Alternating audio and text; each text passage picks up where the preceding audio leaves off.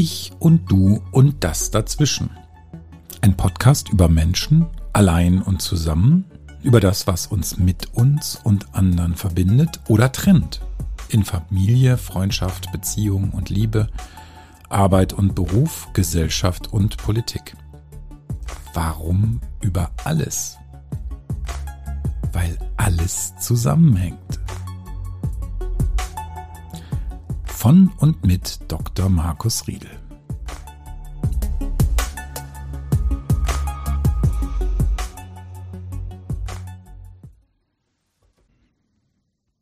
Hallo, ja, die dritte Folge. Umgang mit Kritik und was hat das innere Kind damit eigentlich zu tun? Ich würde dabei ganz gerne mich zunächst erstmal bei euch bedanken für die vielen Anregungen und auch, äh, ja, doch die konstruktive, also konstruktive Kritik ist, kommen wir ja noch drauf. Also die Kritik äh, an den bisherigen Folgen. Und auch die Frage einmal selbstreflexiv aufzuwerfen, wie bin ich eigentlich damit umgegangen? Weil einfach machen ist dann doch nicht so einfach. Das ist ja so ein geflügeltes Wort im Business, könnt ihr ja überall auf LinkedIn auch nachlesen einfach mal machen. Ne? Einfach mal ran und nicht so viel drüber nachdenken. Und auch nicht so viel gucken, ob man perfekt ist oder nicht. Und dann kommt doch ganz schön viel. Und es ist eben nicht perfekt. Und es ist eben nicht wirklich das, was alle erwarten. Und vielleicht auch nicht das, was ich erwarte. Also da habe ich mir Gedanken gemacht, auch gerade um anzuknüpfen an dieses Thema Selbstreflexion. Um was ist eigentlich Psychotherapie? Was brauche ich dazu, um mich zu entwickeln, hm, was auch immer Selbstentwicklung denn sein soll. Also der Ton. Ich hoffe, ihr hört es jetzt. Der Ton ist besser. Ich sage jetzt mal aus einem gewissen Schamgefühl nicht, warum der Ton vorher nicht so toll war. Ähm, ich sage das mal professionell. Ich habe das Tonproblem einigermaßen gelöst. Sicherlich ist es immer noch nicht optimal, aber ich bastle weiter. Also vielen Dank dafür. Das ist ein gutes Beispiel, dass Kritik hm, ja eben hilfreich ist, dass ich damit auch was ändern kann. Es hat allerdings auch erstmal den Mut, den ich da brauche, um zu sagen, ja, es ist irgendwie nicht so richtig. Kann mir dabei jemand helfen? Äh, was mache ich denn da falsch? Weil ich habe ein super Mikrofon und habe total dran rumgebastelt und habe es nicht rausgekriegt. Und ein Mensch hat tatsächlich einmal reingehört und gesagt, das ist das und das Problem, mach mal das und dann ist alles gut. Tja, so viel vielen Dank auch nochmal an diese Stelle. Zum Inhalt. Ähm, wenn ich einen Podcast machen möchte über Psychologie, Psychotherapie, Psychiatrie, äh, von was auch immer, Gesellschaft bis Einzelgruppe, sonst was, dann ist das eigentlich ein hoffnungsloses Unterfangen und man kann es eigentlich gleich wieder sein lassen. Weil es wird niemals korrekt sein. Alleine die Begriffsklärung in der Sozialgeisteswissenschaft, aber auch der Naturwissenschaft, das würde schon erstmal, ja nicht Stunden, Tage. Ich glaube, der Club of Rome hat auch immer noch ein Begriffsproblem, wenn man sich auf bestimmte Begriffe einigen will. Ich könnte mir persönlich vorstellen, dass sogar die Leopoldina-Mitglieder einigermaßen am Diskutieren sind, wie man was ausdrückt, damit man das meint, was auch alle halbwegs als Kompromiss empfinden. Das heißt, gebt es auf, ich gebe es auch auf. Das, was ich hier sage, ist meinungsdurchfärbt, erfahrungsgetragen, natürlich mit ein bisschen Theorie und Wissen angefüllt, aber das erhebt hier nicht den Anspruch auf Korrektheit und Wahrheit schon gar nicht. Daher ein bisschen Gnade. Politik, Gesellschaft, Geisteswissenschaft, Naturwissenschaft, vieles hängt zusammen und es hat mit den Menschen in ihrer individuellen ja, Befindlichkeit, Ausstattung zu tun und wie sie in Gruppen und Systemen nachher funktionieren. Und das ist so komplex, dass es kaum beschreibbar ist. Und das macht es auch so schwierig, Lösungen zu finden. Ich glaube, das wird auch gerade draußen deutlich. Also ich möchte ganz ehrlich mit PolitikerInnen nicht tauschen. Ich möchte jetzt nicht unbedingt in irgendeinem Gremium sitzen, das irgendwelche Entscheidungen trifft. Nicht, weil ich da grundsätzlich zu feige dazu bin, sondern weil ich immer das Gefühl hätte, irgendeiner Partei nicht gerecht zu werden. Und wenn man diesen Anspruch hat und vielleicht sogar getragen ist von einem gewissen Verantwortungsgefühl, dann ist das schwer. Vielleicht kennt ihr das auch. Ich wurde äh, ein bisschen noch gefragt und völlig zu Recht, ist Psychologie eigentlich eine Geisteswissenschaft? Ich habe mich dann nochmal mm, genau damit beschäftigt. Und Psychologie hat sich tatsächlich äh, aus der, ja, im Grunde aus der Wissenschaftskultur, aus der Philosophie, aber auch der Naturwissenschaft herausentwickelt. Es ist eigentlich eine Grenzwissenschaft. Es hat durchaus den Ansatz der Biologie und damit ist es eine Naturwissenschaft. Es gibt ja auch die Übergänge zur Neuropsychologie und Neurowissenschaft. Aber eben die Psychologie ist auch in der Sozialwissenschaft verankert, auch in der geisteswissenschaftlichen Kultur sozusagen. Die Psychologie versucht allerdings mit bestimmten Versuchsaufstellungen, Konstruktionen von valider Wissenschaft über Statistik und Empirie herauszufinden, wie verhalten sich Menschen unter bestimmten Bedingungen. Zum Beispiel auch die Spieltheorie ist ein interessanter Ansatz, um rauszukriegen, äh, relativ kontrolliert, wie verhalten sich Menschen in einer bestimmten Auswahl allerdings natürlich unter bestimmten Bedingungen äh, bei Problemlösung. Das ist ein interessanter Ansatz, den die Psychologen leider auch durchleiden müssen. Im Studium war es so, dass die Psychologen, ähm, die mit uns parallel ja auch Physiologie, ähm, also mit uns Medizinern, ähm, Physiologie-Veranstaltungen hatten und so weiter, die mussten immer durch diese Statistikseminare durch. Und das war für die immer, glaube ich, ganz grausam, äh, für viele jedenfalls. Aber das ist ein wichtiger Teil der wissenschaftlichen Kultur in der Psychologie. Davon abzugrenzen wäre eben die Psychotherapie, die wieder aus ganz unterschiedlicher Richtung betrieben werden kann. Ich bin ja jetzt Arzt, also ärztlicher Psychotherapeut, ich bin kein Psychiater. Und es gibt ja noch dann wieder unterschiedliche Gattungen. Ich werde das immer wieder aufgreifen. Auch die Stichworte, die ich in den letzten Folgen genannt habe, die werde ich immer weiter vertiefen, sodass das sich auch ja, wie so ein roter Faden eigentlich durchzieht. Es werden viele Begrifflichkeiten einfach mehrfach auch kommen. Ich hoffe, ihr folgt mir soweit und habt nicht den Anspruch, dass es wirklich exakt ist. Es ist keine exakte Wissenschaft, für mich nicht. Ich komme ja nun auch ähm, aus der gruppenanalytischen Kultur beziehungsweise aus der gruppenanalytischen Ecke und habe dadurch eine starke äh, Anlehnung an die Sozialwissenschaften. Die Gruppenanalyse hat sich sehr aus der Sozialpsychologie oder der Soziologie entwickelt und äh, hat deswegen ganz starke geisteswissenschaftliche Prägungen. Gut, also Mut zur Lücke, Mut zur Unschärfe und trotzdem einfach voran. Was ist Kritik in medias res? Ist Kritik eigentlich ohne Kränkung möglich? Da mag es nun Menschen geben, die sagen, ja, ich kann das ertragen und ich kann das ab und ich bin, mich trifft das nicht. Mich trifft keine Kritik, weil ich ruhe in mir selbst. Ganz ehrlich, ich glaube, dass die meisten Menschen da ein wenig schummeln. Ich will das nicht lügen, denn aber ich kann mir eigentlich keinen Menschen vorstellen, den Kritik nicht irgendwo trifft. Ich glaube auch, dass das, wenn man jetzt mal bedenkt, dass vieles davon, was wir empfinden und denken, sowieso unbewusst stattfindet, das ist ein Postulat, das eben auf die Psychoanalyse zurückgeht, was übrigens neurowissenschaftlich bewiesen wurde, dann ist es, glaube ich, so, dass die Kränkung, die jeder Kritik innewohnt, mehr oder weniger spürbar ist. Und das ist ja auch nicht schlimm. Es geht nur darum, dass wir diese Kritik als solche ähm, verarbeiten und zwar so, dass es für uns gesund ist. Und was heißt das?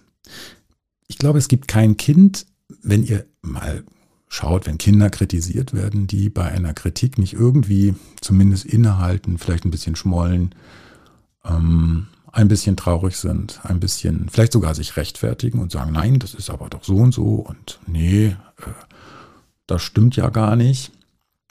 Das heißt also, sie reagieren emotional. Und dieses, ähm, das finde ich so spannend. Die ganze Welt redet immer vom inneren Kind und wir würden vielleicht sagen, das frühe Ich oder das frühe Selbst.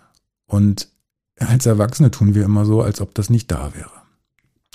Wenn man es mal so ein bisschen psychologisch, entwicklungspsychologisch betrachtet, sind wir aufgebaut wahrscheinlich wie eine Zwiebelschale, wie eine Zwiebel mit ganz vielen Schalen. In der inneren Schicht sozusagen der Kern der Zwiebel, das ist das frühe Ich. Und darum kommen wie Jahresringe die erwachsenen Anteile, die reife Anteile. Und wenn ihr euch jetzt vorstellt, dieser innere Teil, der ist immer da, der ist nicht weg, der reagiert auch mit, der ist uns nicht bewusst zu jedem Zeitpunkt, aber wir reagieren nicht nur aus unserem erwachsenen Ich oder Selbst. Was Ich und Selbst ist, da komme ich in einer anderen Folge noch drauf. Das ist so ein bisschen eine ganz feine Unterscheidung, die aber gar nicht unwichtig ist. Also wir reagieren mit diesem kindlichen Ich oder dem inneren Kind immer mit. Mehr oder weniger spürbar. Und eigentlich brauchen wir nur den Druck zu erhöhen, die Kritik massiver zu machen. Besonders ist Kritik natürlich kränkend und ähm, hat eine große Wirkung, wenn sie von vielen Menschen gleichzeitig kommt, zum Beispiel in Gruppen. Da wäre das Thema soziale Medien oder ja, der gesamte öffentliche Raum im Grunde genommen auch zu nennen. Vielleicht auch sogar schon beginnend mit der Schule, also Gruppenerfahrung, aber auch durch der, durchaus auch in der Familie. Freunde, also wenn Menschen einem wichtig sind und die kritisieren ein scharf, besonders wenn man an sie glaubt, wenn man die Meinung dieser Menschen besonders hoch achtet, vielleicht sogar glaubt, von diesen Menschen abhängig zu sein, in dieser Meinung, dann wiegt Kritik schwer. Und ich glaube ganz ehrlich, wir sollten uns da ein Stückchen ehrlicher machen. Kritik kann jeden, je nachdem wie massiv sie auftritt, in diese sogenannte Regression treiben, also in unreife Reaktionen, die wir alle kennen dass wir vielleicht auch besonders das raushören, was uns besonders trifft, was im Kontext vielleicht gar nicht so schwer wiegt oder gesagt wurde. Vielleicht verstehen wir dann auch und zoomen quasi das raus, was uns besonders stört. Und dieses Phänomen der Regression gibt es noch auf ganz vielen anderen Ebenen auch, aber ich glaube, wenn Kritik kommt und das auch mit Enttäuschung und Kränkung verbunden ist, und dazu muss man keine narzisstische Persönlichkeitsstörung haben, der Narzissmus ist auch nochmal ein spezielles Thema in einer anderen Folge. Dann ist es einfach so, dass diese Kränkung verarbeitet werden muss. Es hat also sozusagen eine, einen inneren Prozess, den ich erstmal wahrnehmen kann oder nicht. Die meisten Menschen, die sagen, ich kann Kritik total gut, äh, kann damit umgehen, ich bin ja reif, ich bin erwachsen, ich kann das, die haben vielleicht Möglichkeiten entwickelt, das zu mentalisieren. Die Mentalisierung ist ein Prozess, eigene Empfindungen und Denkweisen quasi von außen zu beobachten und zu bewerten und äh, zu regulieren und auch das an anderen, auch den primären Bezugspersonen, Vater, Mutter zu erkennen. Und dann diese eigenen Reaktionen im Grunde genommen einzuordnen und äh, nicht so mächtig werden zu lassen. Das ist die Mentalisierung, auch das ist ein tolles Thema, was später noch kommt. Und dieser innere Prozess der Mentalisierung der Kritik, also ich werde kritisiert, ich kriege einen Helm, ich habe vielleicht sogar was ganz leidenschaftlich betrieben und es ist nicht so gut, wie man erstmal dachte. Und trotz aller Bemühungen fruchtet es irgendwie nicht. Dann ist ja die Frage, nehme ich diese Kritik auf und bewerte sie quasi in einer Art System, was gehört davon wirklich zu mir? Und was gehört vielleicht einfach zum anderen. Es gibt ja Menschen, die neidisch sind, es gibt Menschen, die vielleicht sogar ähm, sich direkt vergleichen und das gar nicht ertragen können, was man da macht, das nicht für gut befinden können. Und die Frage ist auch, haben Sie es eigentlich verstanden, was man da macht? Können Sie es überhaupt bewerten? Und diese Unterscheidung, was gehört zu mir, was ist sozusagen mein Problem und womit hat der andere oder die andere recht und was gehört nicht zu mir, sondern was kommt vom anderen. Dazu braucht es auch ein Stück Lebenserfahrung. Dazu braucht es auch ein Stück Auseinandersetzung mit meinem eigenen Ich oder Selbst, mit anderen Menschen. Ich brauche auch einen Spiegel. Ich muss das verstehen, vielleicht auch auf dieser interaktionellen Ebene. Was ist eigentlich das eigene und was ist das Fremde? Was wird mir häufig gesagt? Kommt das quasi dauernd, immer wieder, oder kommt es jetzt nur aus einer bestimmten Ecke oder aus einer Gruppe? Und das ist eine Riesenchance. Also die Kritik und die Verarbeitung von Kritik ist eine große Chance. In den Unternehmen kennen wir das übrigens auch. Ne? Fehlerkultur heißt es da. Ähm, man kritisiert sich natürlich stets konstruktiv. Das ist auch so ein Begriff, den kann ich ehrlich gesagt nicht gut ertragen, weil was ist konstruktive Kritik? Konstruktive Kritik ist sozusagen entkernt, äh, hat keine Emotion mehr und das ist aus meiner Sicht Quatsch. Ich glaube, konstruktive Kritik gibt es zwar schon, dass man sagen kann, okay, wir versuchen das jetzt auf einer reifen Ebene hier äh, zu betrachten, aber gerade in der Arbeitswelt kann natürlich Kritik und wiederholte Kritik und Fehler, auch wenn man den Begriff der Fehlerkultur nun sehr schätzt, schon mal bedrohlich werden. Ob man jetzt selbstständig ist und von Kunden hört, naja, das war jetzt irgendwie nicht so doll, äh, da haben wir uns das und das erwartet, dann kann man natürlich immer sagen, ja, okay, ist jetzt nicht so schlimm, aber wenn man es immer wieder hört und es nicht ändern kann oder nicht gewillt ist, es zu ändern, dann hat es schon Konsequenzen. Dann kann es auch mal mit Angst einhergehen. Natürlich in einer abhängigen Beschäftigung vielleicht sogar noch mehr, wenn wir da Kritik dauernd hören. Also ganz so einfach ist das mit der konstruktiven Kritik, die dann stets eigentlich versachlicht wird und unemotional sein soll, nicht. Irgendwo trifft es uns dann doch. Also was gehört zu mir, was gehört zu dir? Ist eine Frage, die natürlich auch mit dem Selbstwert zusammenhängt. Was eigentlich Selbstwert ist, das mache ich gerne nochmal vertieft in der nächsten Folge. Selbstwert ist mehr oder weniger stabil. Auch das hängt damit zusammen, was ich für grundsätzliche Erfahrungen in meiner Kindheit, in meiner Biografie gemacht habe, und die Stabilität dieses Selbstwerts, die ist für uns alle im Alltag spürbar. Es gibt Tage, an denen wir das wunderbar hinbekommen und es gibt Tage, da läuft das schlechter. Es hat auch damit zu tun, wie stark wir uns sicher fühlen in der Welt und getragen quasi von den Bedingungen, die wir erleben. Wenn wir diesen inneren Prozess der Kritikbewältigung einmal sehen, dann ist es eigentlich eine Balance Selbstreflexion zu betreiben. Was ist tatsächlich mein Anteil? Wo muss ich dran arbeiten? Ohne dabei in Selbstzerfleischung uns sozusagen zu ergehen. Einer meiner wichtigsten Mentoren hat es mal genannt, nicht im Schaumbad des Selbstmitleids und des eigenen Elends baden. Also nicht Selbstkritik so verschärfen, dass man sich gar nichts mehr traut und vergräbt in Selbstzweifeln. Aber das ist gar nicht so einfach, je nachdem, wie massiv sie kommt. Die Frage, was kann ich von der Kritik gebrauchen? Was ist hilfreich? Zum Beispiel wie das jetzt mit dem Ton oder auch mit den inhaltlichen Anregungen, auch mit Hinterfragungen von Begriffen, wo ich tatsächlich auch nochmal was lernen kann. Das ist ja eine ganz positive Geschichte, die mich dann ja auch weiterbringt. Ansonsten kann ich mich nämlich auch nicht entwickeln. Wenn ich Kritik überhaupt nicht höre, dann werde ich mich nicht entwickeln können. Und viele Menschen bleiben auf dieser Entwicklungsstufe tatsächlich lange stehen. Das heißt aber auch, bestimmte Kritik durchaus oder Aspekte der Kritik auch durchaus zurückzuweisen, weil sie nicht in meinen Kontext meines Selbstbildes passen. Und das Selbstbild ist ja nicht erst seit gestern da, sondern es ist ja langjährig gewachsen. Da dürfen wir auch dann durchaus mal sagen, nö, das gehört nun nicht zu mir. Da irrt derjenige sich oder so kann man es nicht sagen. Das weise ich zurück. Die Stabilität dieses inneren Prozesses ist letztlich auch dann wichtig für den äußeren Prozess. Denn die Frage stellt sich doch auch, wie viel zeige ich dann von mir? Wie gekränkt darf ich eigentlich sein? Gerade in Gruppen darf ich gekränkt reagieren? Darf ich dieses innere Kind denn mal zeigen? Wenn wir es doch alle so toll finden, dieses innere Kind und auch alle von Authentizität und Echtheit, also das ist ja im Grunde ein Synonym, reden, ist es denn nicht auch erlaubt, gekränkt zu sein? Darf ich da nicht auch sagen, ja, das trifft mich jetzt schon?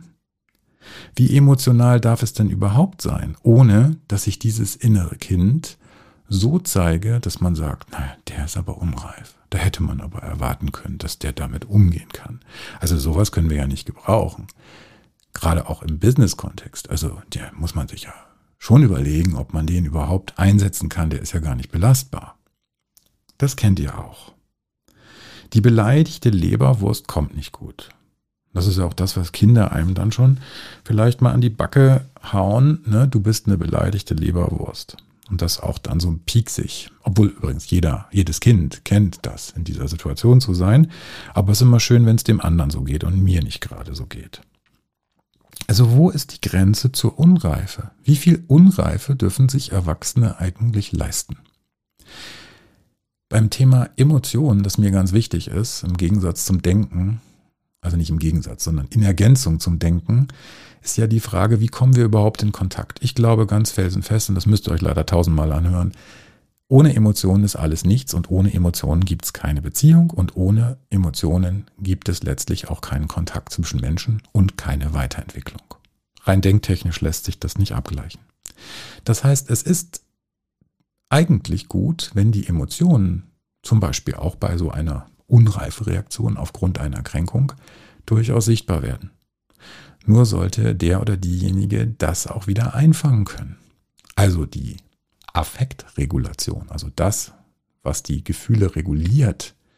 Ich muss mich dann wieder in die Spur bringen. Ich muss auch dann wieder mich entrollen aus diesem inneren Kind in das erwachsene Ich.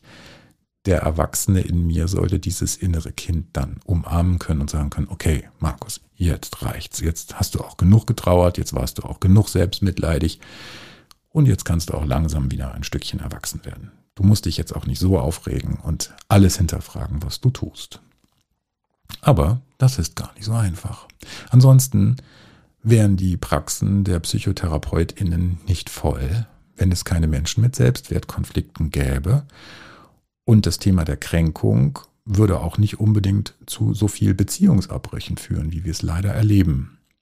Beziehungsabbrüche sind eigentlich das Schlimmste, was uns passieren kann, aus einer kindlichen Perspektive, weil ein Kind, das keine Beziehung mehr hat, stirbt. Wenn ein Kind nicht gehalten wird in Beziehungen, nicht ernährt wird, nicht getragen wird, nicht gewärmt wird, ist es eine existenzielle Bedrohung. Und deswegen haben wir alle mehr oder weniger Angst vor einem totalen Beziehungsabbruch. Dahinter steckt möglicherweise auch die Angst, alleine zu sterben. Und deswegen glaube ich daran, dass diese Bedrohung durch Beziehungsabbrüche so massiv in uns erlebt wird.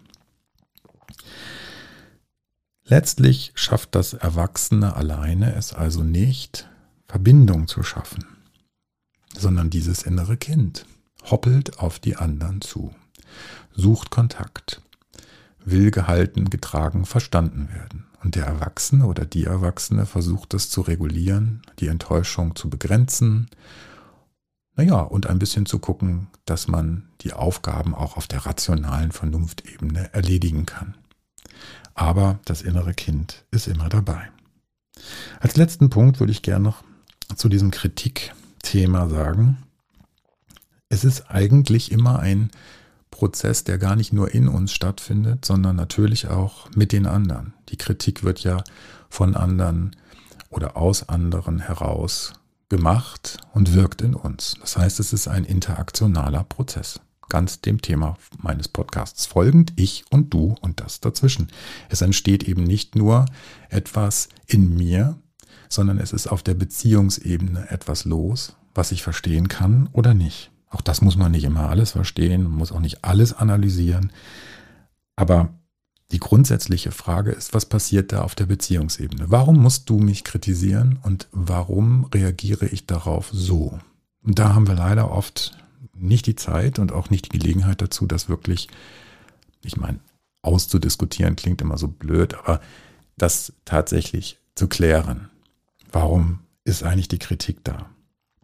Bist du kritikfähig? Oder noch besser, du bist doch wohl kritikfähig als rhetorische Frage.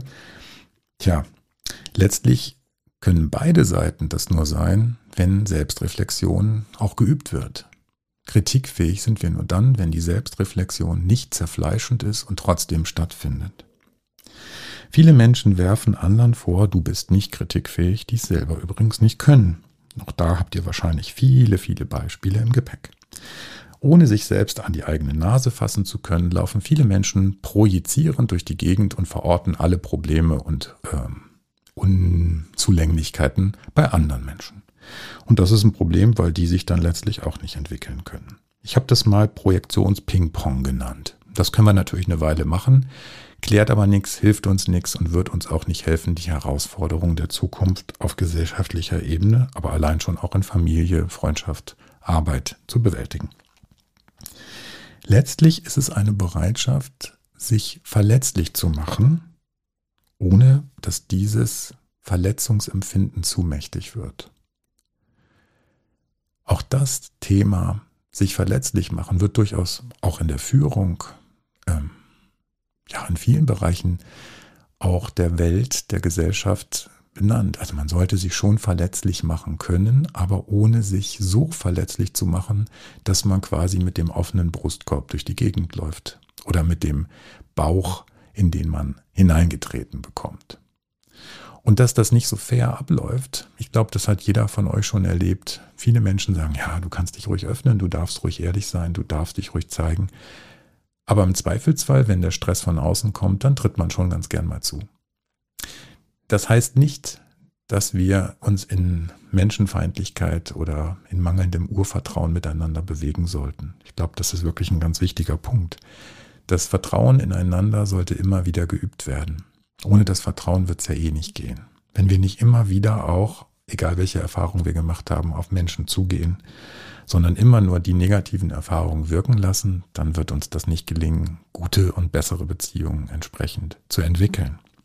Wenn Kritik vernichtend wird, und das ist eben die Gefahr gerade in Gruppen, deswegen gibt es auch gerade in Gruppen aus meiner Sicht eine wirklich einen erhöhten Bedarf aufzupassen, gerade auch für Menschen, die Gruppen leiten, ob das Selbsthilfegruppen sind oder ob das ähm, therapeutische Gruppen sind, aber auch Teams. Es ist ganz wichtig, dass Kritik nicht vernichtend wird, wobei es natürlich zwei Schenkel gibt. Es kann sein, dass es gar nicht vernichtend gemeint ist und derjenige, der kritisiert wird, das vernichtend erlebt, dann ist es natürlich auch ein Problem, das man ansprechen muss, wo man vielleicht auch Hilfe braucht, wo man vielleicht auch tatsächlich therapeutische Hilfe braucht. Wenn Kritik also nicht mehr mit dem Selbstwertkern vereinbar ist, dann wird es gefährlich, weil das zu einer massiven Verunsicherung auf der Selbstwertebene führt, bis hin zu Ich-Stabilität und Selbstwertkrise. Also dass das Ich, was die Wahrheit der Welt prüft, die Realität prüft, in dem Moment nicht mehr richtig funktionieren kann. Abschließend würde ich einfach gerne Mut machen. Macht euch kritikfähig, indem ihr euch wirklich auch immer wieder vor Augen führt, ihr seid nicht perfekt, ihr müsst es auch gar nicht sein. Und es ist ein Gewinn, wenn wir Kritik tatsächlich durch uns durchlassen, ohne dass Kritik uns zerstört oder dass wir uns zu sehr vergraben. Und diese Balance, das ist, das ist nicht so einfach. Da gibt es kein Patentrezept, da gibt es keinen goldenen Schnitt, sondern das ist eine stetige Übung. Und gerade wenn ihr traurig seid oder gekränkt seid oder verunsichert seid durch Kritik, dann versucht einmal von außen auf euch drauf zu blicken und auf die Situation. Seht euch dabei an und guckt, was ist das, warum der andere, die andere mich kritisiert oder warum werde ich von einer Gruppe kritisiert. Wiederholt sich das Ganze? Gibt es einen Gewinn in der Kritik? Kann ich was lernen davon, ohne dass ich mich in meinem Wesen vollständig hinterfrage? Und vielleicht auch einmal zu sagen, ja, das oder jenes trifft mich. Warum sagst du das so? Ist das richtig? Habe ich dich richtig verstanden? Was meinst du damit? Fragt nach. Grübelt nicht über Kritik, ohne nachzufragen und euch zu vergewissern. Nutzt die Möglichkeit. Versucht die Beziehung darüber nicht abbrechen zu lassen. Auch das wird euch nicht immer gelingen, auch schon gar nicht in den sozialen Medien. Ja, ich bin natürlich immer wieder froh, wenn ihr mir Anregungen sendet und auch Fragen zu den Fragen, die ich hier aufgeworfen habe, stellt, weil dann kann ich einfach weitermachen. Ich habe jetzt vorbereitet, beim nächsten Mal über das Thema Selbstwert zu sprechen, den es bekanntlich nicht in Tüten gibt. Und da freue ich mich drauf und wünsche euch erstmal einen schönen Tag.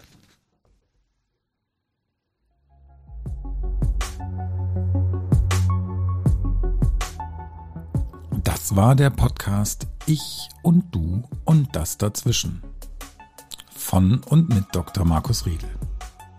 Wie immer freue ich mich sehr über Anregungen und Inspirationen hier und in den Kommentaren. Gehabt euch wohl und bis bald.